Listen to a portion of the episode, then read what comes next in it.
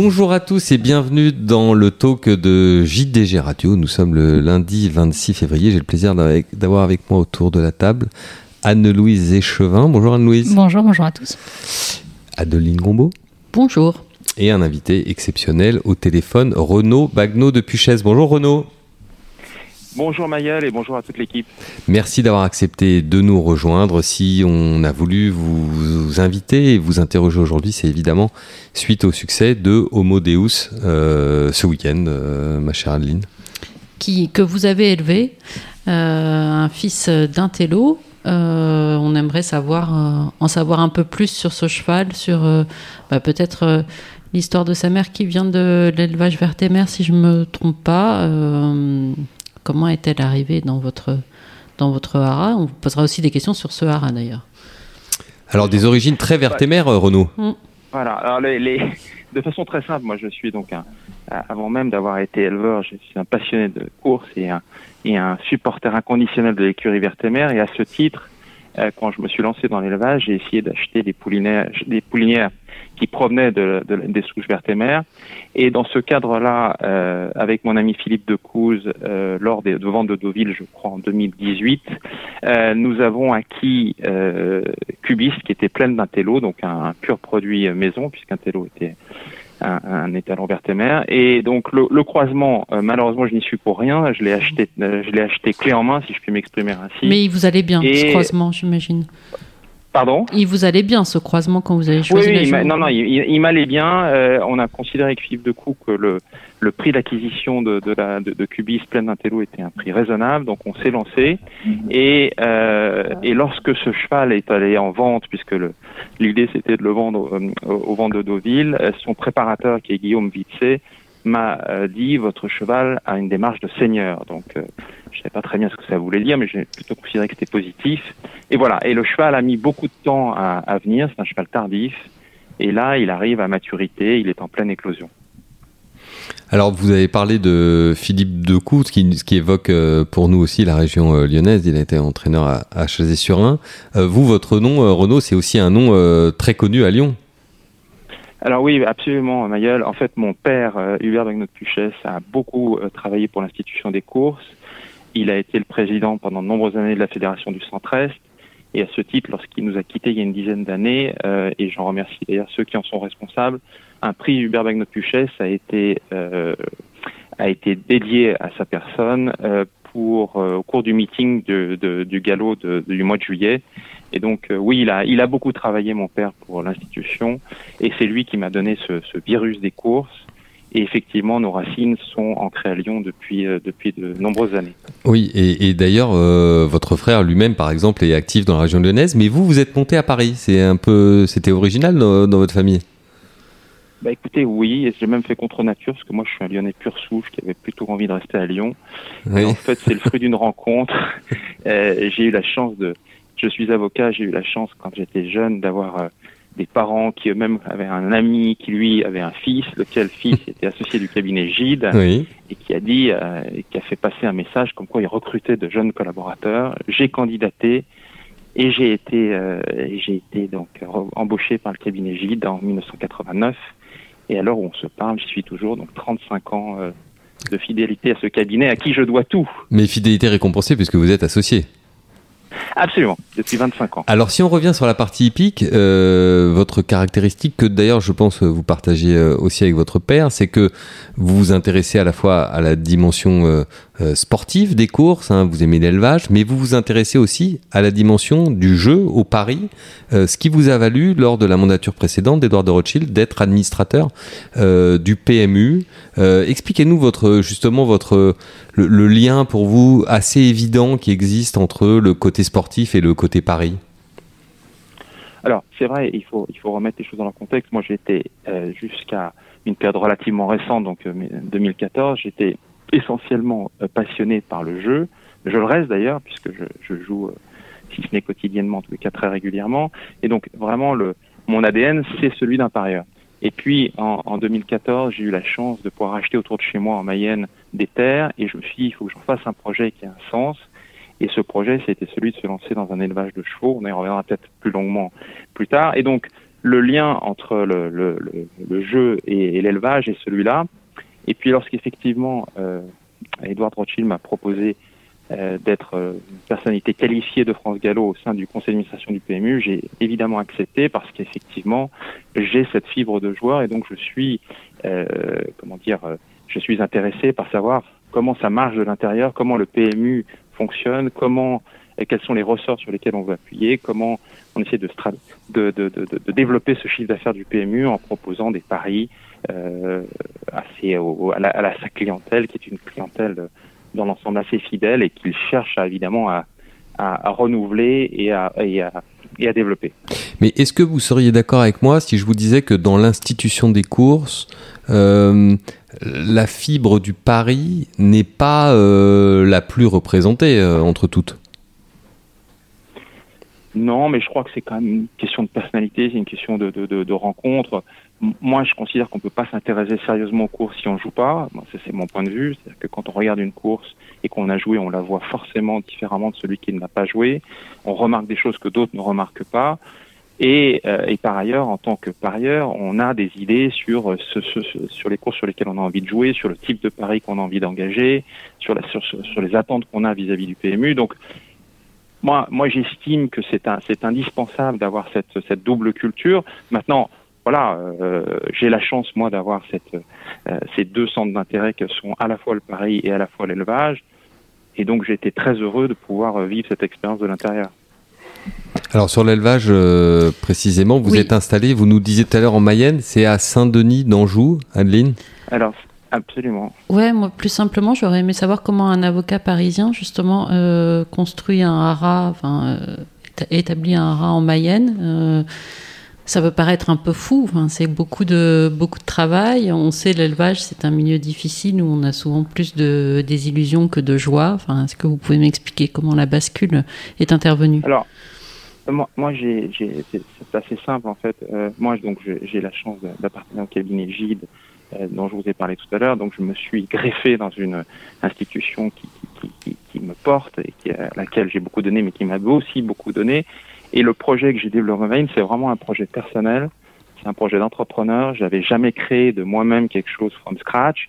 Et là, euh, en récupérant des terres autour de chez moi, qui étaient des terres qui étaient euh, autrefois des pâtures pour vaches, euh, j'en ai fait un, un j'ai construit un projet j'ai mis en place une équipe, et on en parlera peut-être un peu plus tard, mais les hommes, c'est fondamental dans toute entreprise, mais particulièrement pour, euh, pour les chevaux. Et donc, j'essaye effectivement, j'ai deux vies dans ma vie, c'est une chance, ma vie d'avocat à Paris euh, la semaine et ma vie d'éleveur à la campagne le week-end. Et je m'appuie sur une équipe compétente, déterminée, euh, qui, qui, ne compte pas ses heures et qui fait que ce haras aujourd'hui est une réalité. Alors oui, précisément, parce que pour vous avoir déjà interviewé, je sais que vous aimez bien rendre hommage à votre équipe. Aujourd'hui, votre équipe, elle est constituée comment Justement, vous disiez, la, la dimension humaine est hyper importante avec les chevaux. Vous en diriez quoi? Alors, j'ai euh, une, une, chance, et aujourd'hui j'ai une, une, petite équipe. On a trois collaborateurs à plein temps qui sont là maintenant depuis plusieurs années, plus euh, en période de poulinage, on rentre dans une période très active. On a recruté quelqu'un euh, pour nous aider pour cette période de poulinage qui est très dense et qui est, très fatigante pour l'ensemble de l'équipe. Donc j'ai une responsable du haras qui est Marion Boutier que j'ai recruté il y a dix ans, qui, est qui vient du milieu du cheval, qui, a beaucoup travaillé chez des, dans le monde du trot. J'ai Laurent Relion qui, euh, lui, a travaillé chez Jean-Paul Marmion, puisque vous savez que la Mayenne, c'est essentiellement une terre de, de trotteurs, en tout cas, eh principalement une terre d'élevage de trotteurs. Donc, les, les, et donc, euh, Laurent a travaillé de nombreuses années chez Jean-Paul Marmion. Et puis, j'ai euh, Colline Perret qui euh, a fait des études en matière de, donc, qui a, qui, a, qui, a, une formation diplômante équine et qui a une expérience aussi dans le, dans l'élevage. Donc ces trois personnes, c'est mon noyau dur, et puis on vient de recruter une quatrième personne pour nous aider ponctuellement pendant cette période très, très chargée de poulinage à, donner un coup de main parce qu'effectivement, euh, les poulinages, comme vous le savez, ça a lieu la nuit. Donc ceux qui travaillent la nuit sont fatigués le jour, donc il faut qu'ils soient aidés. Donc voilà, donc j'ai, je m'appuie sur trois personnes et bientôt quatre euh, pour euh, à la fois s'occuper des chevaux qui nous sont confiés, parce qu'on a des chevaux en pension, et à la fois de mon propre élevage. Alors vous avez répondu un peu, enfin partiellement à ma question. Enfin vous parliez de projet entrepreneurial, c'est difficile à dire. Donc le hara n'est pas exclusivement réservé à vos poulinières. Enfin le but est de le, j'imagine, de le rentabiliser en accueillant des juments bah, de, clients rentabiliser, j'aimerais beaucoup. non, mais c'est un but à atteindre. non, non, non, mais non, non, mais vous avez raison. vous pointez un, vous, vous, pointez quelque chose de très important.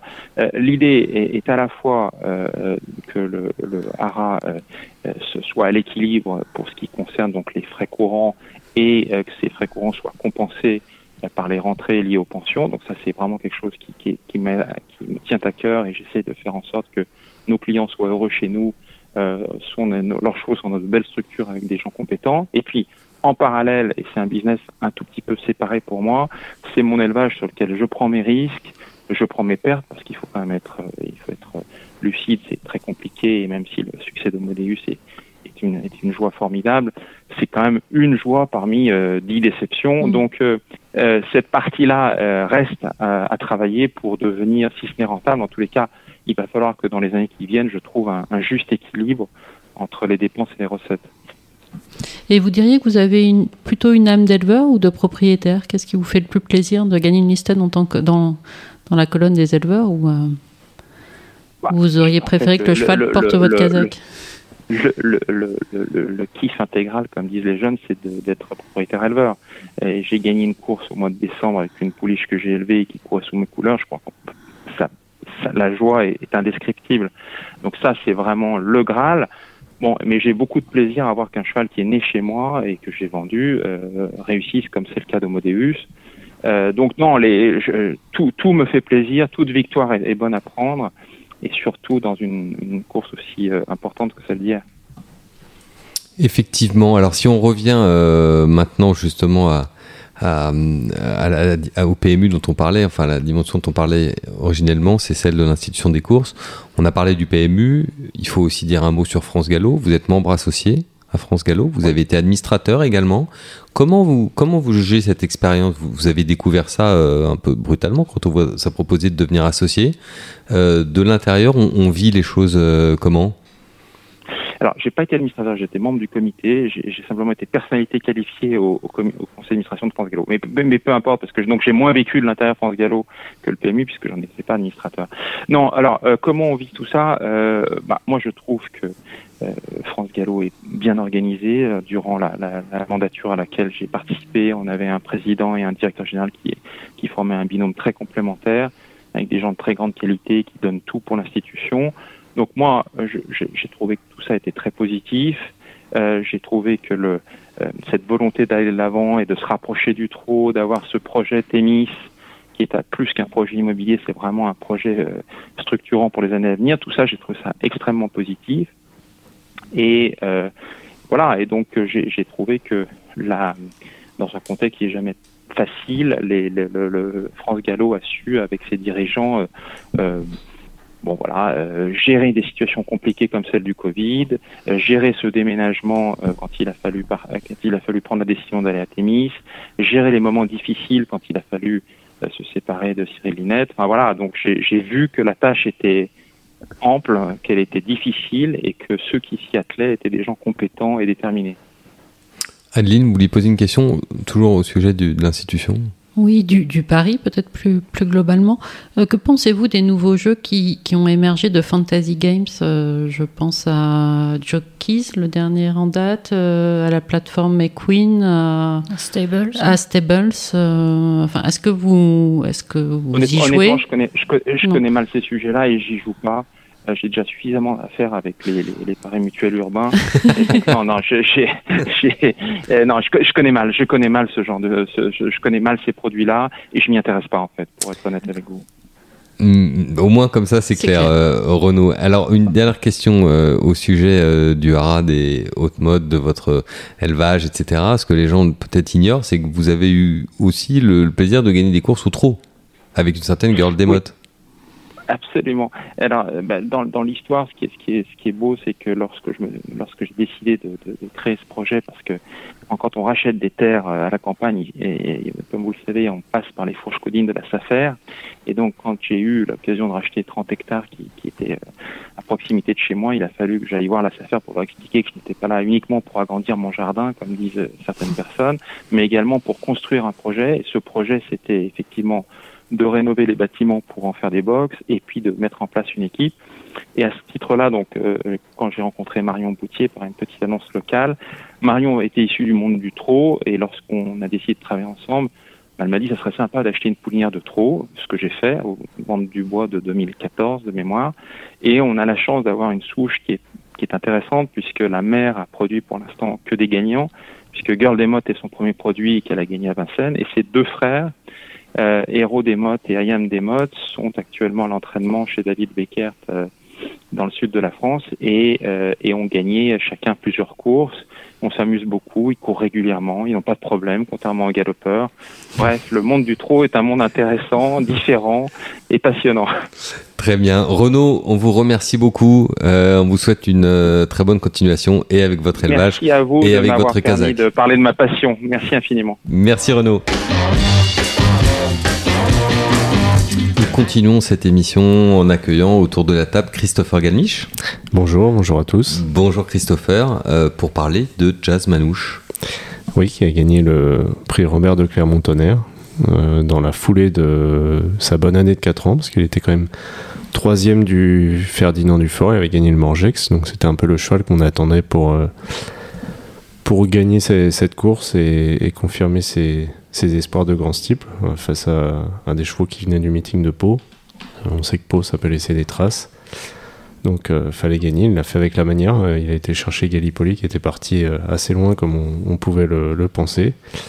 Il a donné un, bon coup de rein sans, sans avoir pris dur, donc c'est prometteur pour la suite. C'est un cheval qui va sûrement pas avoir de soucis pour tenir les, longues distances. Après, c'est vrai qu'il a l'air d'être quand même un poil plus performant en terrain lourd, donc euh, peut-être qu'une course comme la Jousselin sera probablement plus dans, ses, dans son idéal euh, de, cheval de course que, que le Grand Steep, mais il a toutes les qualités pour faire l'arrivée du, du Grand Steep de Paris.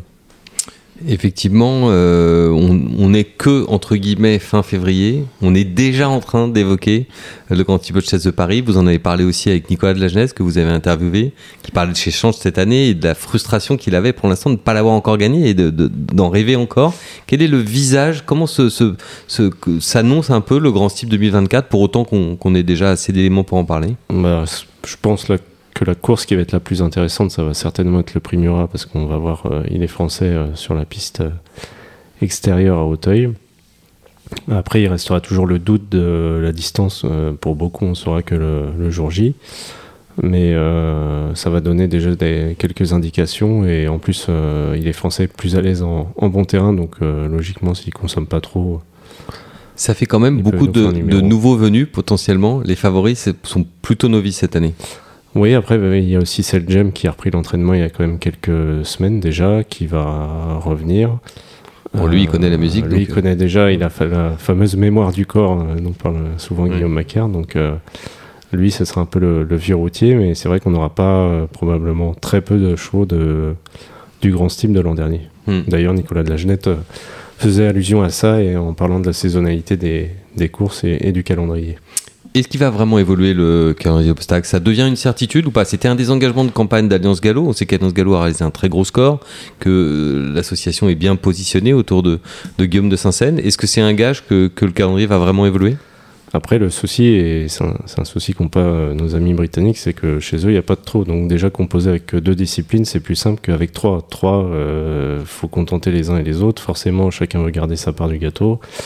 Là, cette année, ça bouge à l'automne avec euh, un décalage de une semaine, euh, une semaine, dix jours, avec Auteuil qui reprend que le 10 septembre. Bon, soi-disant pour les Jeux Olympiques. Bon, les Jeux Olympiques finissent quand même mi-août, donc... euh, je- Il y a les Jeux paralympiques qui sont plus tard, je crois, oui, plutôt oui, vers la qui fin sont août. plus Mais il y a moins de monde. mais Il y a moins de monde. C'est pas quand même la même influence, Euh, même si on peut le regretter, soit dit en passant, mais c'est pas la même influence. Donc euh, cette année, ça bouge. Après, il faudra voir les, les autres années, mais c'est vrai que le- l'obstacle, c'est quand même un, un sport qui plus le temps va passer, mieux ce sera de le faire euh, l'hiver ou en tout cas au début de printemps et pas euh, aller au-delà du, du mois de mai, ça c'est certain. Il faudra, il faudra bouger, quoi qu'il arrive. D'autant que, Adeline, même du point de vue de l'accueil du public, euh, pouvoir proposer des courses au galop à Paris euh, l'hiver, c'est assez positif. Il n'y a pas tant de loisirs euh, extérieurs que ça.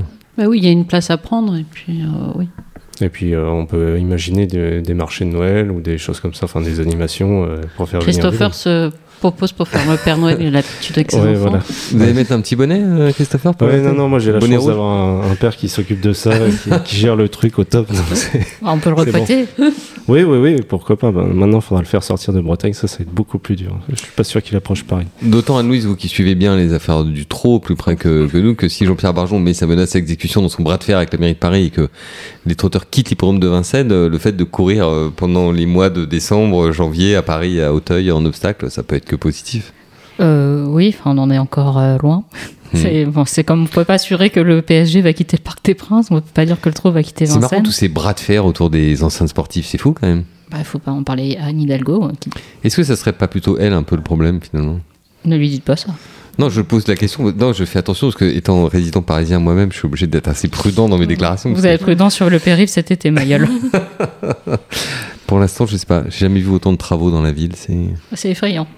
c'est Mais devenu. il est euh, temps de les faire là, parce qu'on s'approche de l'échéance. Oui, on sait Oui, pas. ça, arrive- ça arrive un peu vite. On sait pas si on sera prêt ou, ou pas, mais euh, voilà. Chacun ses problèmes. On l'espère. Mais Chacun. oui, le problème de déplacer Vincennes, c'est que vous bougez Vincennes euh, où Enfin, à Grosbois, ça paraît a priori un peu compliqué. En plus, c'est loin, c'est pas accessible. Donc, euh, est-ce que vous voulez bouger à l'extérieur de Paris? Mais, euh, enfin, je sais pas. J'ai du mal à imaginer le trot sans Vincennes. C'est quand même, euh, c'est tellement mythique. C'est Argenton, on n'est pas dans de trop. oui, voilà, Argentan. oui. Évry, pourquoi pas des nocturnes à Évry, ce serait sympa.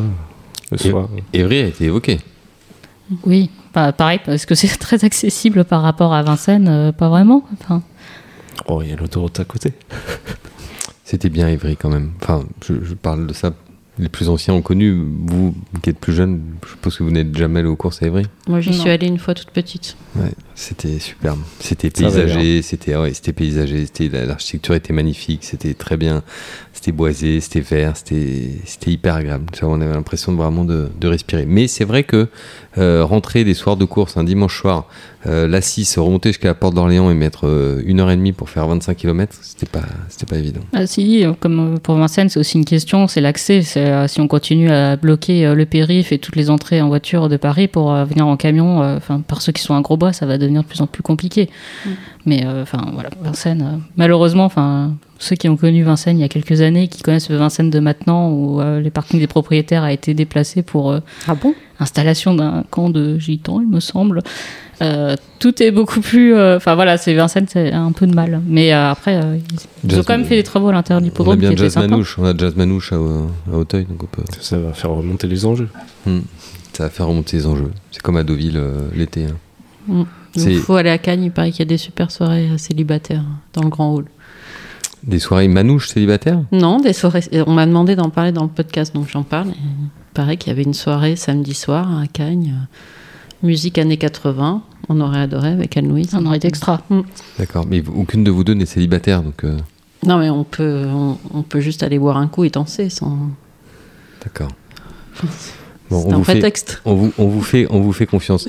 Christopher, merci beaucoup pour cette euh, petite pastille euh, obstacle. Euh, Anne-Louise, on change à la fois de discipline et de continent. Un mot sur la Saudi Cup, sur la Coupe d'Arabie Saoudite euh, en bon français. Oui, euh, c'était samedi, donc euh, une grande réunion euh, très richement dotée euh, qui existe depuis euh, 2020. Oui, C'était le Covid. C'était le Covid, c'était juste avant, où Tata avait pu euh, Mm. aller euh, dans le désert. Avec votre ami Freddy. Eh oui, Head, qui était le seul entraîneur français euh, gagnant lors de cette journée. hein. oui, qui avait gagné la Red Sea Turf, Turf Handicap. Avec Call the Wind. avec. Coldoin. Donc euh, pas de succès euh, français euh, cette année. Donc euh, voilà. Mais du Japon. Du Japon. Forever Young. Oui, le Japon. Enfin, ils n'ont pas fait un carton comme ils avaient fait il y a deux ans. Ils en ont gagné euh, que deux. Après, voilà, c'est euh, une réunion euh, encore un peu euh, enfin, artificielle, on va dire, qui, Forever euh, Young, ça nous rappelle aussi les années 80, euh, Tata. Bah voilà, tout à fait. Young. Je pensais que nous Forever allait Young, non, parce chanter. quoi. fallait, normalement, il Non, fallait genre- rebondir. Forever Young, Oui, bah, c'est tombé plutôt, à plat. ce serait Bah, plutôt Big in Japan. Oui, mais bah, c'est Forever Forever Young et Big in Japan et Big C'est- in Arabie Saoudite maintenant. Voilà. Ah, parce que Forever Young et Big in Japan sont tous les deux des titres du groupe. Alphaville. Bravo. Années 80.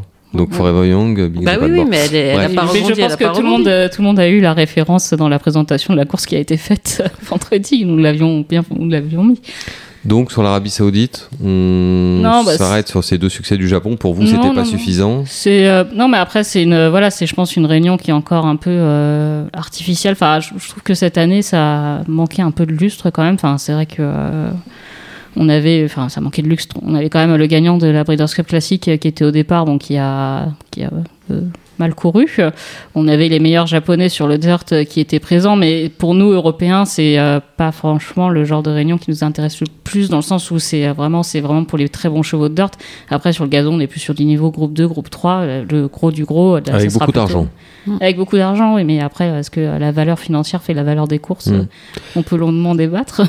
Alors, dans les rangs des, des pur sang arabes, on a, on a vu quand même des, des animaux euh, Hein plutôt spectaculaires physiquement, euh, Anne-Louise.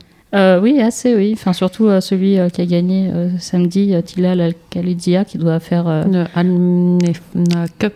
Enfin, Voilà. Je sais pas, la course sur gazon. qui doit faire à peu près 2 mètres euh, au garrot. Bon, un bon mètre 70, on va dire.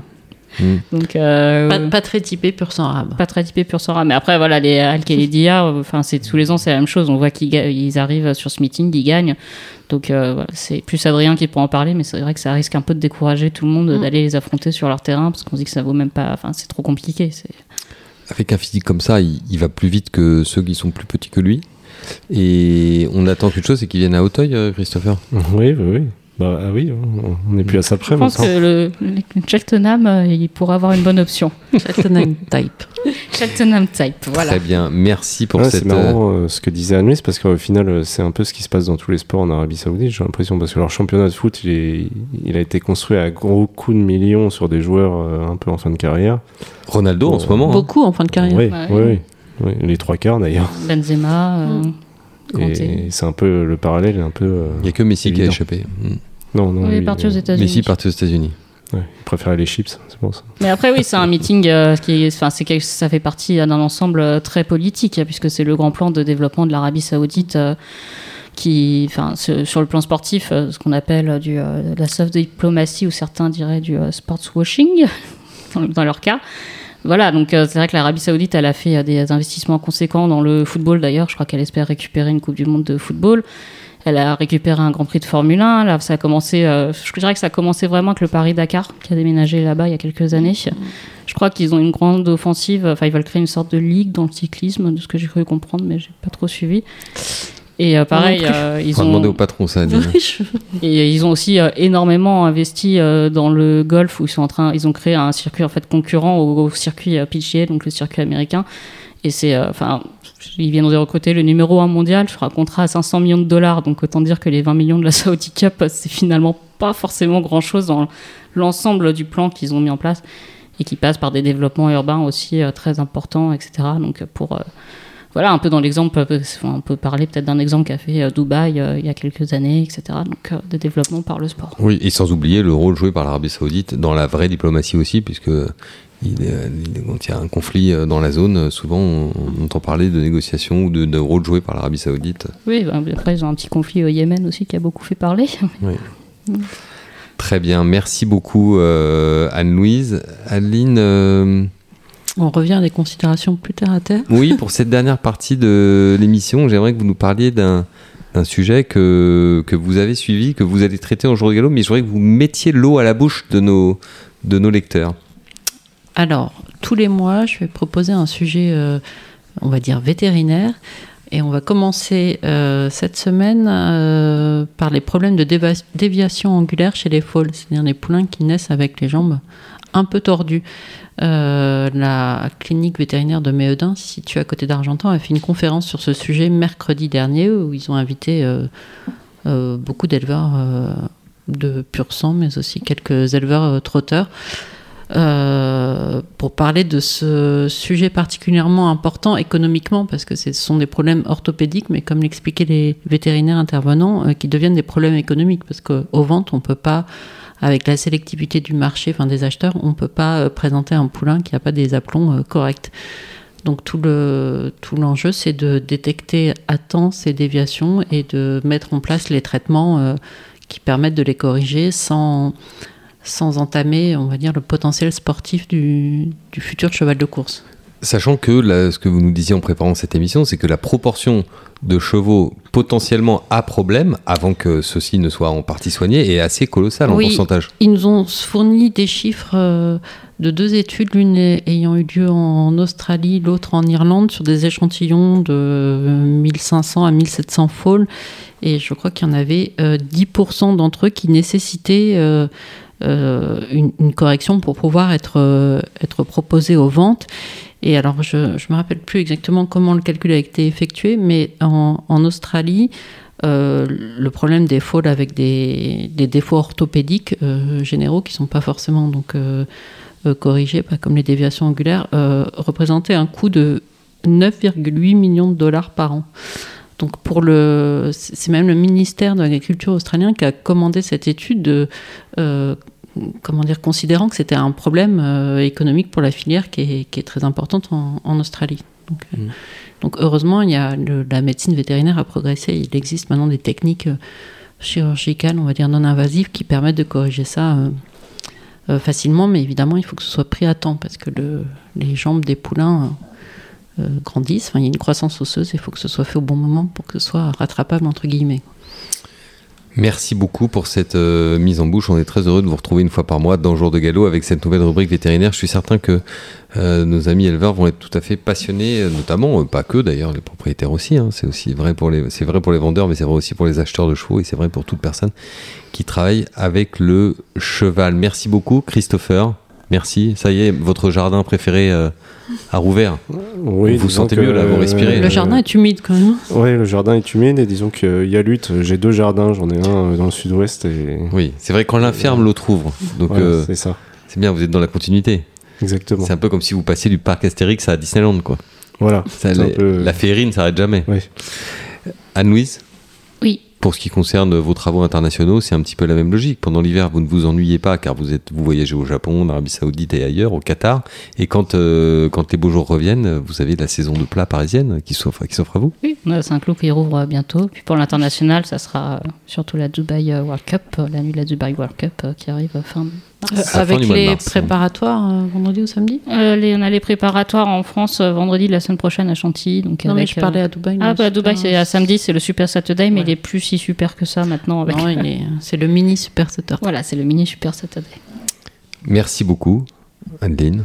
On aura aussi d'autres choses dans Jour de Galop cette semaine, notamment bah, des cuisines, dans les cuisines des grands éleveurs. Oui, je crois que... Si vous voulez m'inviter à des conférences, je je viens.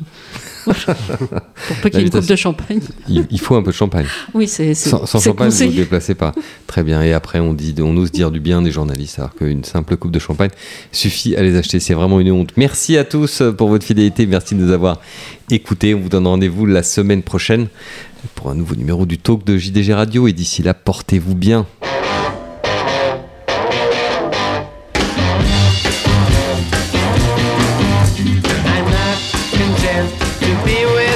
In the daytime.